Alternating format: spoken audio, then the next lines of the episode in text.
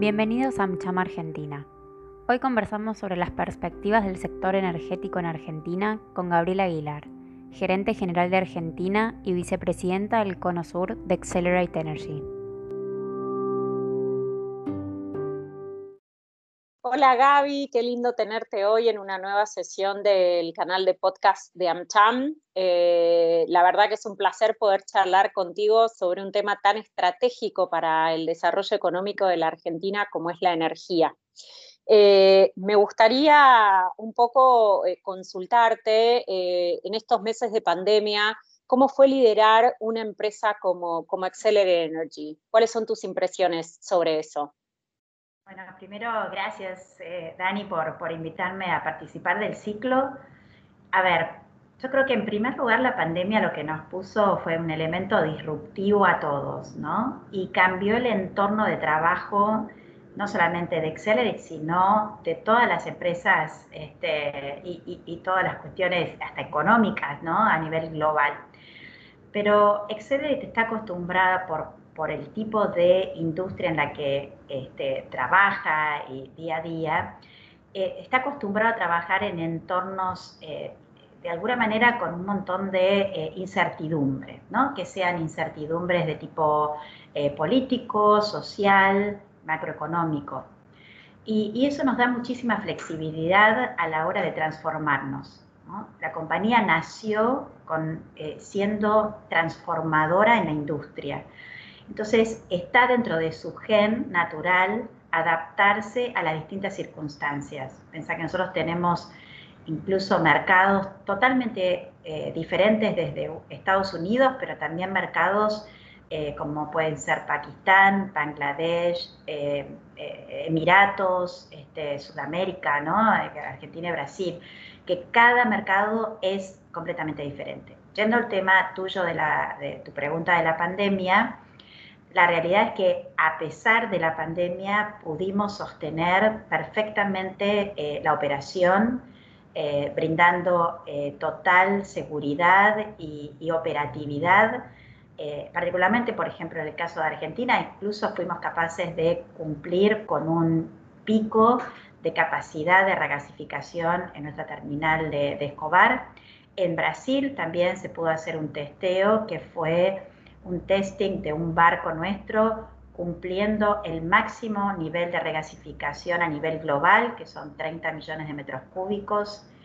Y hay algo que también nos ha llenado de orgullo dentro y atravesando la pandemia. Una fue incorporar un barco más a nuestra flota y también algo muy, muy importante fue que se tomó la decisión ya hace un, tiempo de convertirse, eh, convertirnos en nuestros propios ship managers, nuestros gerenciadores técnicos de la flota. Esa es una decisión muy importante eh, que requiere un, alto nivel de capacidad organizacional también, ¿no? Porque se tuvo que establecer una nueva compañía y e imagínate que en el medio de la pandemia hicimos la transición de 11 barcos eh, sin ningún y prestando operación al mismo tiempo, con lo cual la verdad es que eh, podemos estar altamente satisfechos que acostumbrados a entornos cambiantes y con una complejidad absoluta de la pandemia, pudimos no solamente lograr continuar vendiendo el servicio, incorporar, o sea, todo, todo esto que te estoy comentando, así que estamos muy, muy felices. Qué bueno lo que contás y qué, y qué desafío esto de incorporar también el ship management, así que bueno, éxitos con eso. Em, ¿Vos pensás que esto que pudo transitar Accelerate Energy también se ve a nivel de industria? Aquí por ahí me gustaría profundizar más en cómo vos ves al sector energético en general y cuáles son tus expectativas sobre las perspectivas argentinas en la industria energética. A ver, yo en primer lugar respecto a, la pandemia la industria argentina, eh, o sea, energética argentina, yo creo que se han preparado muy bien y, realmente dieron un salto de calidad de cómo hacer frente a las dificultades de la pandemia, ¿no?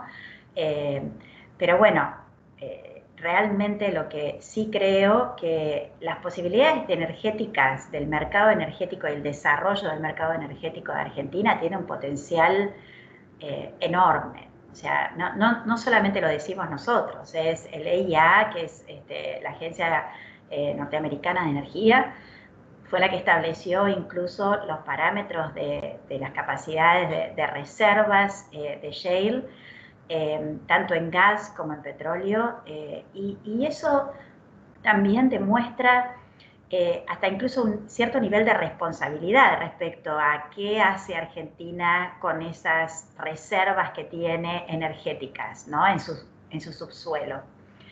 Eh, yo creo que tiene un potencial enorme y muchas veces lo que, lo que se dice es que el problema no está en el subsuelo, sino que está en la superficie, ¿no? Es qué hacemos con esas reservas y cómo generamos las condiciones para que esas reservas eh, bueno, puedan, puedan ser comercializables.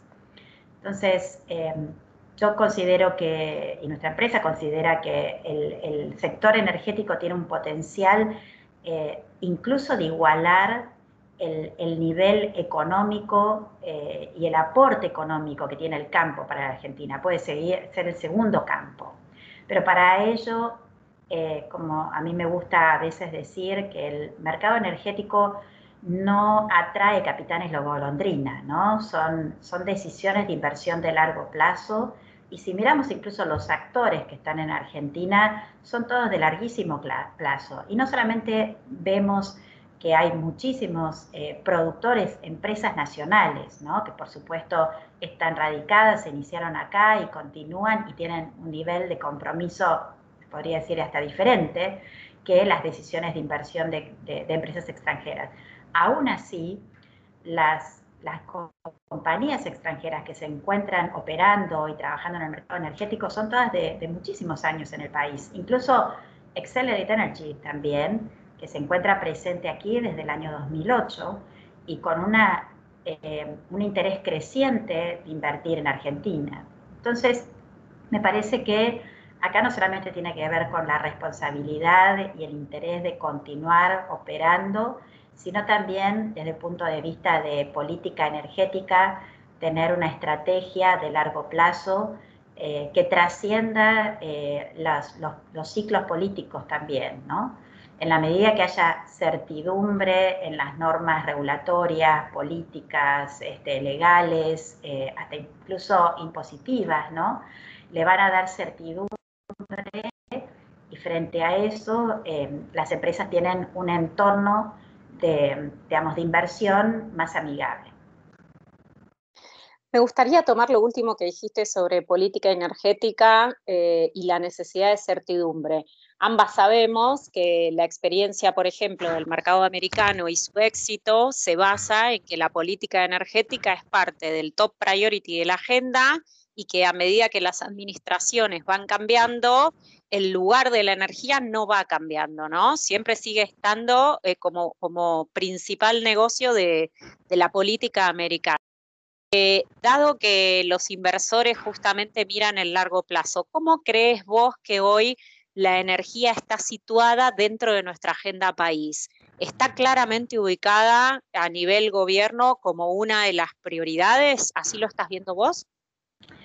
Yo creo que, em, a ver, eh, creo que ahora sí el, gobierno está tomando la cuestión energética como prioridad de agenda.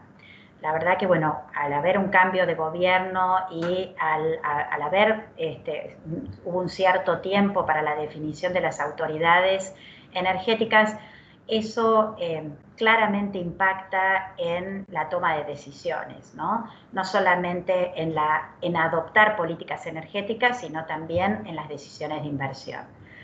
Eh, claramente coincido 100% contigo que eh, energía y particularmente el desarrollo del shale oil y el shale gas en Estados Unidos fue considerado este, estratégico y continúa siéndolo, ¿no? Independientemente incluso de la incertidumbre que hoy genera el, potencialmente el cambio de gobierno en Estados Unidos, ¿no? Pero la realidad es que gracias a ello fue posible eh, un desarrollo masivo del shale, oil y gas en Estados Unidos, cambiando hasta la matriz energética que se tenía en ese momento. Y con la participación, eh, que es eh, realmente un poco diferente de lo que tenemos en Argentina, es la participación masiva de pequeñas industrias, de pequeñas compañías, ¿no? que eh, digamos, eh, colaboraron y maximizaron ese capital de inversión y pudieron ampliar la base de desarrollo de ese potencial de, de, shale oil y gas. En Argentina tenemos menor cantidad de, empresas eh, productoras, eh, pero son también las más importantes del mundo. Tenemos eh, compañías como, como, Exxon, como Shell, como Qatar, o sea, no me quiero olvidar ninguna para no, para, no, no, quedar mal con, con alguna de las compañías, pero lo que quiero decir es que no podemos decir que no Argentina no tiene el atractivo suficiente como para atraer las compañías de primera línea. Todas las compañías de primera línea del mundo se encuentran operando en Argentina y continúan manteniendo el interés de invertir en Argentina. Accelerate también es parte de eso, ¿no? Está y no es, si bien muchas veces es considerado como un proveedor de un servicio, ¿no? De que si bien la realidad es que es así, somos brindamos servicios del NG, brindamos un servicio estratégico. Estratégico, incluso en todos los países lo consideran de esa manera porque ayuda a equilibrar la balanza energética. En, particularmente en Argentina es quien da eh, garantía de sistema durante el pico del invierno. Entonces, más allá de eso, de ser muchas veces considerado un proveedor estratégico, eh, la verdad que nosotros tenemos una mirada de continuar invirtiendo y que Argentina tiene un potencial muy grande, incluso donde se encuentra localizado respecto de la región, de poder amplificar y expandir su oferta de gas natural hacia el resto del continente, ¿no? A través de cómo del LNG, ¿no? De industrializar ese gas natural, ¿no? haciendo una distribución en pequeña y mediana escala, que es el small y el mid scale, eh, de CLNG a, este, a distintos mercados. Perfecto. Te me adelantaste a una de las preguntas que estaba pensando que un poco tenía, tenía que ver con eso. Así que salto a la otra. Viste que en este mercado siempre hablamos de Outlook 2050, Outlook 2040, o sea, es un mercado que mira muy adelante temas que eh, esa perspectiva de tan larguísimo plazo a veces para nuestro país es compleja. Pero si salimos un poco de la coyuntura argentina, em, ¿qué podemos esperar del Outlook 2030? O sea, ¿cuáles son las proyecciones a futuro eh, con respecto a la energía? ¿Qué, qué, qué visionarías vos para ese 2030? Es muy interesante y creo que este tema no se resuelve, digamos, no es algo que podamos decir hoy y que mañana no veamos cambios. El tema de la visión 2030, 2040 es absolutamente dinámica. Lo que veíamos, eh, y lo conecto un poco también con Accelerate, pensá que el primer barco de regasificación del mundo, del mundo fue votado por, esta, por la compañía en la que trabajo, Accelerate, en el año 2005. Hasta ese momento, la única manera de acceder a gas natural, energía adicional, era a través de o combustible líquido o si no construyendo un gasoducto o una planta en tierra que quizás en algún momento no la necesitabas, ¿no? Eso, eso fue paradigmático, un cambio este, central en el acceso a la energía. De ahí en más el desarrollo. Y, todo esto es absolutamente cambiante. Hoy por hoy, en estos últimos días, hemos visto eh, eh, eh, noticias, por ejemplo, que en UK han establecido que para el año 2030 ya no se van a vender más automóviles a combustible líquido, a nafta o a gasoil. O al mismo tiempo que en el estado de California tampoco se van a poder habilitar la construcción de edificios a, a gas natural, ¿no? Todo va a ser con energía eléctrica.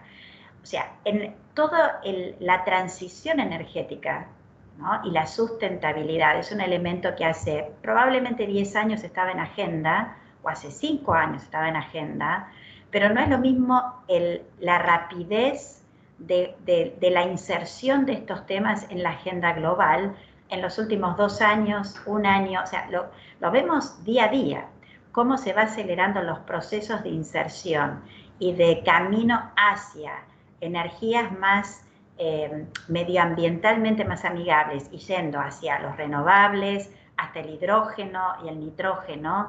Hoy por hoy ya no, o sea, 2030 para UK, imagínate que eh, eso implica que quién va a querer comprar un auto dentro de cinco años o dentro de tres, cuatro años, un auto a combustible líquido, que en tres, cuatro años más queda obsoleto o que no va a poder ¿no? ser abastecido con un combustible líquido.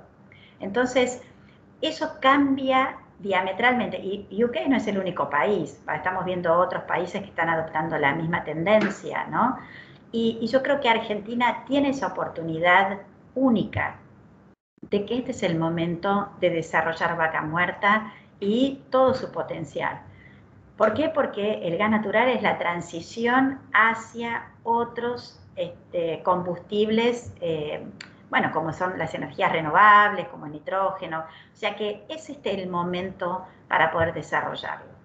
Entonces, eh, si no, vamos a encontrarnos en algún momento donde cuando nos decidamos a desarrollarlo, a implementar las políticas y tengamos eso, ya el mundo está en otro, en otro lugar, ¿no? ¿Por qué? Porque el dinamismo que va tomando es cada vez más rápido.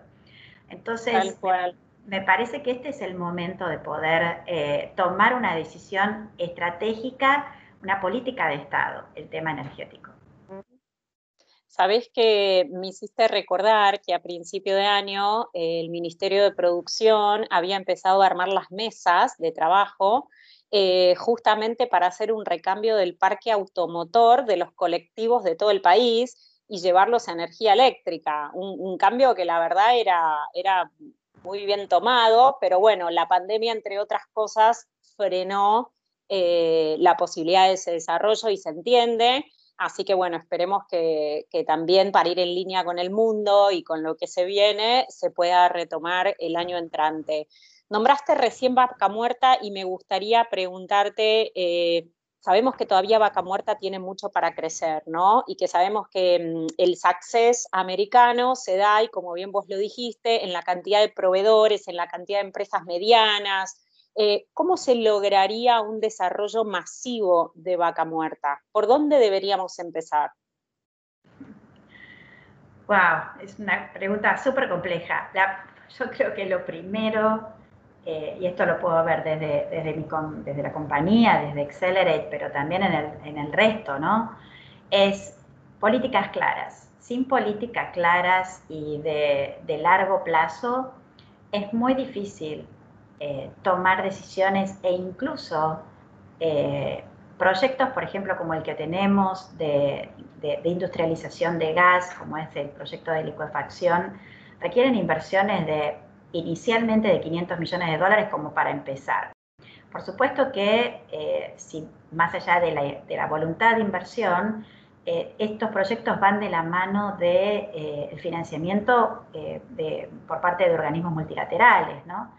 Y la verdad es que si, es que si no tenemos las decisiones y la política eh, que permita sostener un financiamiento de largo plazo con organismos multilaterales, es muy difícil llevarlos, llevar a cabo estos proyectos masivos. Entonces, yo creo que un buen inicio es poner la energía eh, con foco estratégico. Segundo, brindar las condiciones ¿no? de sustentabilidad de, largo plazo. Por ejemplo, y, sin ir muy lejos, Brasil está haciendo un cambio paradigmático, ¿no? está cambiando las normas regulatorias eh, donde, donde de ahora en más eh, ya Petrobras no va a ser el centro del mercado energético, sino que ya no va a existir el contrato de Brasil, eh, perdón, de, Bolivia con, con Brasil, con Petrobras, sino que cada, este, cada compañía, cada distribuidora se va a tener que negociar su propio abastecimiento, sea desde Bolivia, de Argentina, de LNG. Eso por el lado, eso es un cambio fundamental en Brasil, ¿no? la, este, la apertura hacia el mercado energético. Por el otro lado, tenemos a un Chile donde está implementando la erradicación o un plan programático de eh, cambio de la descarbonización. Entonces ahí también tenemos una, una oportunidad muy grande de poder captar ese mercado chileno. Pero ahora bien, si no podemos contar con incluso cambios desde un punto de vista, eh, cuál es el valor que se le da al auto ¿no? Este, Argentina muchas veces toma la palabra de autoabastecimiento como una consigna nacional y, si no se logra el autoabastecimiento es, se ve muchas veces como la oportunidad perdida.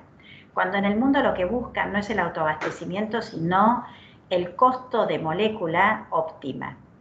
Entonces, eh, cuando digo esto es, cuando queremos hacer una exportación, y queremos captar mercados, como por ejemplo puede ser un mercado chino, indio, hasta Chile o incluso Brasil, estos mercados van a estar esperando una respuesta a lo largo de todo el año y no dependiendo de eh, la necesidad de gas del mercado argentino, sea por la producción de gas resultante para ese año, sea eh, la demanda resultante para ese año y sea la temperatura depende del clima de ese año, sino que debemos tener un compromiso de abastecimiento que se pueda sustentar en contratos de largo plazo.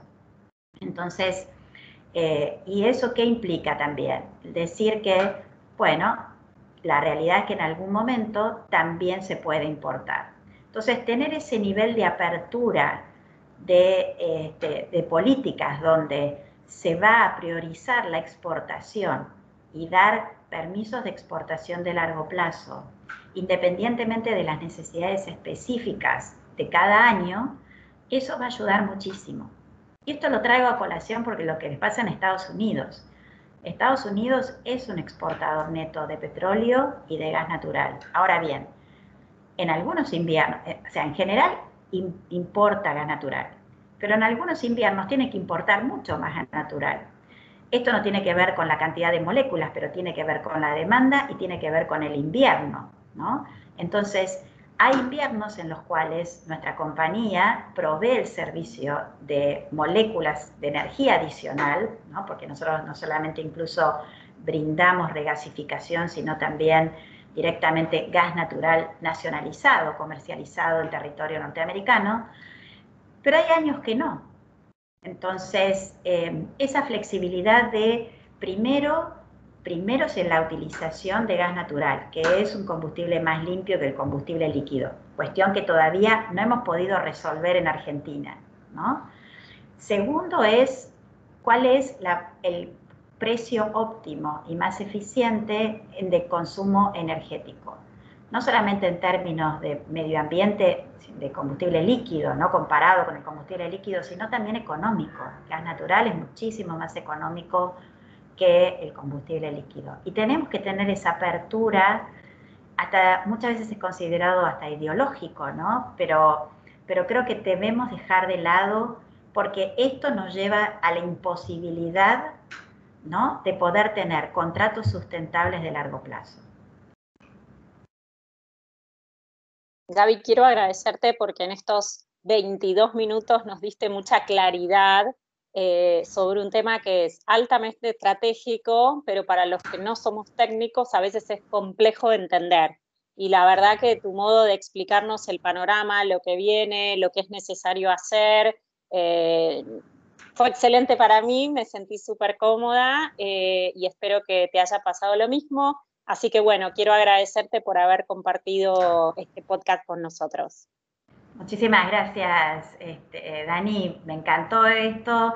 Son, como vos decís, son temas complejos, eh, pero bueno, eh, creo que, por eso te agradezco la participación para poder dar el lugar de que más gente, más gente pueda entender eh, esta, esta cuestión. Así que muchísimas gracias, me sentí muy bien.